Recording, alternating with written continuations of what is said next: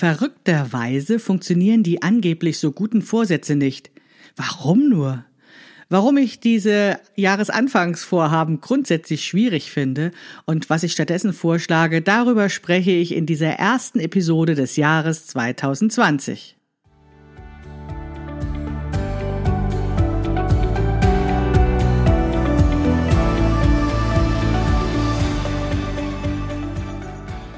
Hallo und herzlich willkommen zu Past, dem Podcast von Krafteln. Mein Name ist Maike Rentschbergner. Ich unterstütze Frauen dabei, sich selbst gut passende Kleidung zu nähen, die sie schön und stark macht. Meine Mission ist es, dieses Gefühl der Stärke, der Schönheit und der Zufriedenheit möglichst vielen Frauen zu ermöglichen. Zum Beispiel auch dir. Schön, dass du zuhörst.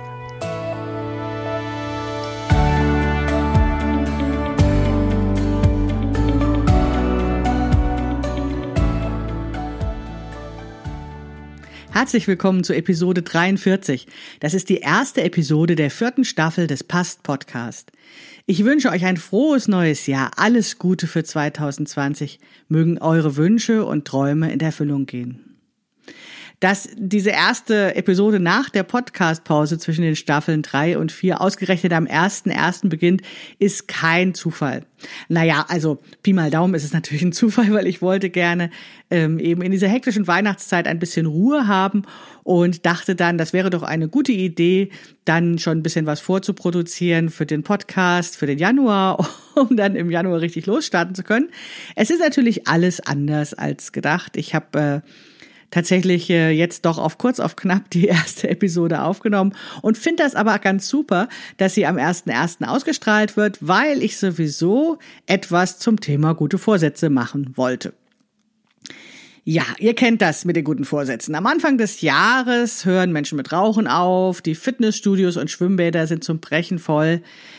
Das ist ja jedes Jahr wieder genau das Gleiche, aber interessanterweise ist es ja so, dass diese Situation sehr schnell sich wieder entspannt. Spätestens Anfang oder Mitte Februar wird es wieder leerer in diesen Räumen wie Fitnessstudios oder Schwimmbäder. Und warum ist das so? Weil es bei den guten Vorsätzen bleibt und weil nicht wirklich eine Verhaltensänderung eintritt. Ja, wie passt das jetzt zu dem Past-Podcast? Die vierte Staffel des Past-Podcasts soll von Wünschen nach Perfektion und von unseren Ansprüchen, von dem, was uns treibt und was uns manchmal in den Wahnsinn treibt, handeln. Ich glaube, das hat ganz viel mit uns, mit unserer Kleidung und mit dem Nähen zu tun. Und deswegen kam ich tatsächlich eben auf die Idee, die vierte Staffel des Past Podcasts ja, mit, dem, mit der Überschrift Ansprüche und Perfektion oder so ähnlich. Ich muss mir noch eine gute Überschrift ausdenken, eben zu machen. Denn ich finde, das ist tatsächlich ein Grund, dort einmal genauer hinzusehen, weil dieses in den Wahnsinn treiben, das soll ja nicht sein. Es geht ja darum, dass wir ein gutes Leben haben und dass es uns gut geht. Aber zurück zu den guten Vorsätzen. Was habe ich eigentlich gegen diese guten Vorsätze? Sie sind ja doch sehr verbreitet. Es ist ja wirklich so, dass sich das überall lese und höre und mir Leute davon erzählen. Spätestens dann, wenn das irgendwie nicht geklappt hat, höre ich das dann wieder in diesen äh, Wochen vor Karneval, dass dann auch wieder neue Vorsätze gemacht werden. Also irgendwie treibt uns das ja sehr an. Es ist sehr verbreitet und ich glaube, dass es wirklich kontraproduktiv ist. Und deswegen heute das Thema gute Vorsätze was mich antreibt, ist genau dieser Punkt, dass ich das Gefühl habe, die guten Vorsätze funktionieren nicht.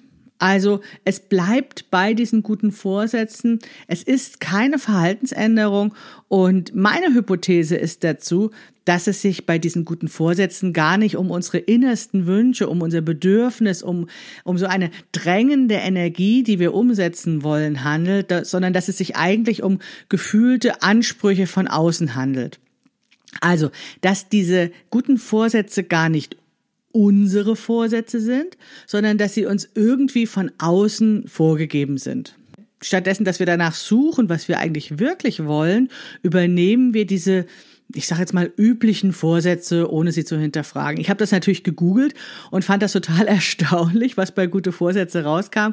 Da gab es natürlich irgendwann dann Artikel, warum gute Vorsätze nicht funktionieren. Aber das Interessante war, dass vor diesen Artikeln ganz viele Suchergebnisse kamen mit Vorschlägen, was beste Vorsätze sein können. Also das hat, das fand ich total faszinierend, weil ich dachte, na ja, da wird ja so deutlich, dass das eben von außen kommt. Also dass wir gar nicht bei uns gucken, was ist eigentlich eigentlich unser guter Vorsatz, sondern dass wir gucken, ja, jetzt lass, lass doch mal googeln, was könnte ich denn mal besser machen? Da kamen natürlich dann die üblichen Verdächtigen von Rauchen aufhören über Abnehmen und so weiter und so fort. Es gab zwar auch so diese Self-Care-Vorsätze, so von wegen, ich möchte mir ein bisschen Zeit für mich nehmen und immer mal eine Kerze anzünden oder ein Lieblingslied hören oder sowas. Aber ja, ich würde sagen, diese üblichen Vorsätze, die dir bestimmt auch ähm, bestimmt einfallen, die irgendwas mit äh, Fitness und Aussehen und Schönheit und äh, Angepasstheit zu tun haben. Die stehen wirklich ganz vorne. Ja, also es sind Ansprüche von außen, wie wir zu sein haben, wie wir besser werden können, wie wir schöner werden können. Und wir übernehmen die ganz oft, ohne sie zu hinterfragen, weil es eben solche klassischen Vorsätze sind, weil wir doch alle wissen, dass das Leben dann besser wird. Wenn wir, dann, wenn wir dann endlich so sind. Und vielleicht hörst du die kleine Ironie und das darüber lustig machen in meiner Stimme. Denn ehrlich gesagt, naja. Ja, also wir übernehmen diese Vorsätze, wir übernehmen diese Vorgaben und überlegen nicht, was uns eigentlich gut tun würde, sondern es ist einfach einfacher und bequemer zu glauben, was uns gesagt wird und zu tun, was eben alle machen, statt eben in uns hineinzuhören und herauszufinden, was wir wirklich wollen und was wir, ja, was uns wirklich gut tun würde. Vielleicht auch deswegen, weil wir uns das erst erlauben können, wenn wir gut genug sind. Also wir haben ja ganz oft so die Idee, dass wir dann uns erst Zeit dafür nehmen können, wenn wir unsere Aufgaben erledigt haben. Und ich habe den Eindruck, dass dieses ähm, Nachdenken, was uns eigentlich gut tut, genau in dem Moment erst erlaubt ist, wenn wir eben ja alles andere erledigt haben, wenn wir gut genug sind. Wir haben das Gefühl, wir müssten dafür noch was tun. Wir müssten irgendwie anders sein und nehmen uns dann zu solchen äh, Anlässen wie das Neujahr oder Silvester vor, es zumindest mal zu versuchen. Also uns ordentlich anzustrengen und zu versuchen, ja, zu diesem besseren Menschen zu werden, den wir angeblich sein sollen, damit wir dann irgendwann die Zeit haben zu gucken, was uns gut tut. Ja, ich glaube, dass diese Vorsätze, dass diese Wünsche, wie wir zu sein haben, dass die von außen kommen. Die fühlen sich ganz oft an, als wären sie unsere Vorsätze, weil wir sie internalisiert haben, weil wir die so oft gehört haben und so oft ähm, ja, lesen, sehen überall, dass wir daran gewöhnt sind und dass es tatsächlich irgendwann auch anfühlt, als wären es unsere eigenen. Und die Frage ist, wer ist denn eigentlich dieses Außen? Woher kommen diese Ansprüche an uns? Wer formuliert, wie wir sein sollen? Was das Ideal ist, was das Gute ist, darüber habe ich ja auch schon ein paar Mal in diesem Podcast gesprochen. Ja, ich hatte es schon mal angedeutet, aber jetzt möchte ich es richtig beim Namen nennen, denn es klingt zwar total merkwürdig, aber ich glaube, dass diese Ansprüche vom Kapitalismus und vom Patriarchat kommen. Also von unserer bestehenden Gesellschaftsordnung, die daran interessiert ist, dass möglichst alles beim Alten bleibt. Und immer dann, wenn wir damit beschäftigt sind, eben diese guten Vorsätze umzusetzen, uns ordentlich anzustrengen, dann kommen wir gar nicht auf die Idee, das, was ist, in Frage zu stellen. Eben die Gesellschaftsordnung ist natürlich was sehr Abstraktes, aber dahinter stecken ja eben auch Menschen. Und die haben was davon, wenn wir eben uns nicht damit beschäftigen, das in Frage zu stellen, sondern indem wir versuchen, uns selbst zu optimieren. Ja, das ist eben auch, um das noch ein bisschen konkreter zu machen, die Wirtschaft. Ja, auch die Wirtschaft ist ja nichts Abstraktes, sondern dahinter stecken auch Menschen mit Interessen. Da können wir uns ganz einfach fragen, wer verdient denn daran, dass wir versuchen, uns zu ändern? Also wer hat das Interesse daran, dass wir uns ändern? Und dann ist es eben, wenn wir diese klassischen Neujahrsvorsätze andenken, und jetzt meine ich nicht die Kerzenindustrie, die sagt, wir sollen immer mal eine Kerze anzünden, sondern das ist ganz klassisch, sind das dann solche wirtschaftlichen Institutionen wie Fitnessstudios, die Diätmittelchenhersteller, alle solche Industriezweige sind groß und mächtig und verdienen etwas daran, dass wir uns neu erfinden wollen, uns verändern wollen. Und naja, wenn man bei diesem anderen Beispiel mit dem Rauchen bleibt, die Zigarettenindustrie natürlich nicht, denn die hat natürlich nichts davon, wenn wir mit Rauchen aufhören. Ja, auch das habe ich schon ein paar Mal im Pass-Podcast gesagt dass es eben diese Industrien sind, die davon leben, dass es sogar nicht funktioniert, weil wir, aber dass wir immer wieder die Hoffnung haben, dass es doch beim nächsten Mal funktionieren kann. Die schalten natürlich Unmengen von Werbung, die ja, die sorgen mit PR dafür, dass diese ganzen Artikel erscheinen und im Fernsehen thematisiert sind. Und irgendwie, ja, ist es für uns ganz normal, dass wir ja uns angeblich am Anfang des Jahres verstärkt um unseren Körper, unsere Schönheit, um unser Funktionieren als Arbeitskraft kümmern sollen. Das Verrückte ist jedoch, abgesehen davon, dass es eben tatsächlich nicht funktioniert, denn sonst würden wir das ja nicht dauernd machen, jedes Jahr immer wieder, ich bleibe jetzt trotzdem nochmal bei dem Beispiel Diäten und Fitness, weil das einfach so nahe liegt und weil es eben auch was mit unserem Selbstbild so stark zu tun hat, weil es was mit Schönheit zu tun hat und weil es im weitesten Sinne dann eben auch etwas mit Kleidung zu tun hat. Also das Verrückte ist, in der Weihnachtszeit haben wir uns den Schlemmereien hingegeben und am Anfang des Jahres tun wir dann alles, um das wieder rückgängig zu machen.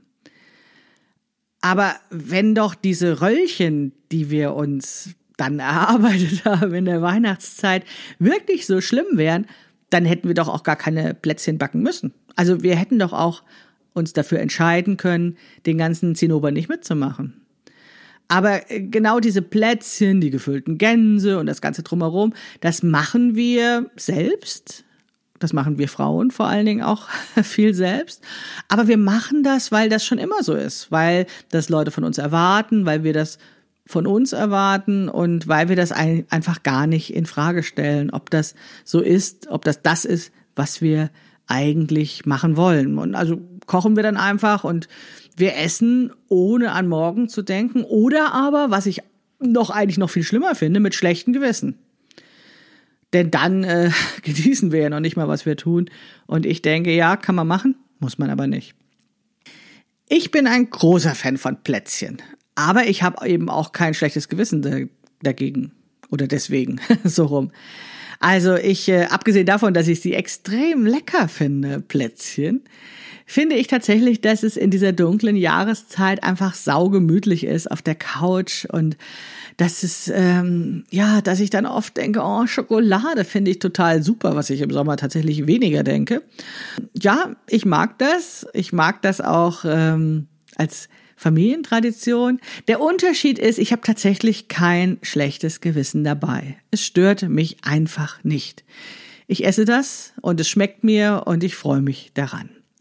Denn ich glaube auch, dass es total normal ist, dass wir mal ein bisschen mehr wiegen oder mal ein bisschen weniger, beziehungsweise dass die Hose mal mehr spannt, mal etwas weniger. Dass wir eben immer abwechselt mal in Phasen von Aktivität und Bewegungsunlust sind dass es eben auch Phasen gibt, wo wir es total super finden und wo das das Beste für uns ist, einfach nur auf der Couch zu liegen und gar nichts zu tun. Das Verrückte ist, das passiert ja alles ganz von selbst. Wir brauchen da überhaupt keine guten Vorsätze zu haben. Wir müssen tatsächlich, ja, wir dürfen eigentlich gar nichts dafür tun. Das hat alles was mit Jahreszeiten zu tun, mit Lebenszyklen, mit Gefühlen, mit Licht und mit dem, was uns beschäftigt, wie es uns geht. Das ist ja grundsätzlich so, dass das ganze Leben ein Auf und Ab ist. Und zwar nicht nur auf der Waage, äh, sondern grundsätzlich, was unsere Gefühle betrifft, was unsere Erlebnisse betrifft. Das ganze Leben ist ein Auf und Ab und ist ein Zyklus, der immer wieder von neuem beginnt. Und jetzt in Klammern nochmal zum Thema Waage. Das halte ich sowieso für den allergrößten Quatsch, denn wir erkennen doch eigentlich sehr deutlich am Hosen- oder Rockbund, was passiert. Dazu braucht es tatsächlich keine Waage. Und ich glaube, dass genau diese Zahlen eben auch wieder nur dazu dienen, uns in komische Vorsätze zu begeben. Okay, aber zurück zu den Plätzchen. Es ist natürlich wie bei allem im Leben deine Entscheidung, Plätzchen zu backen, Plätzchen zu essen und Vorsätze zu haben. Da will ich dir gar nicht reinreden.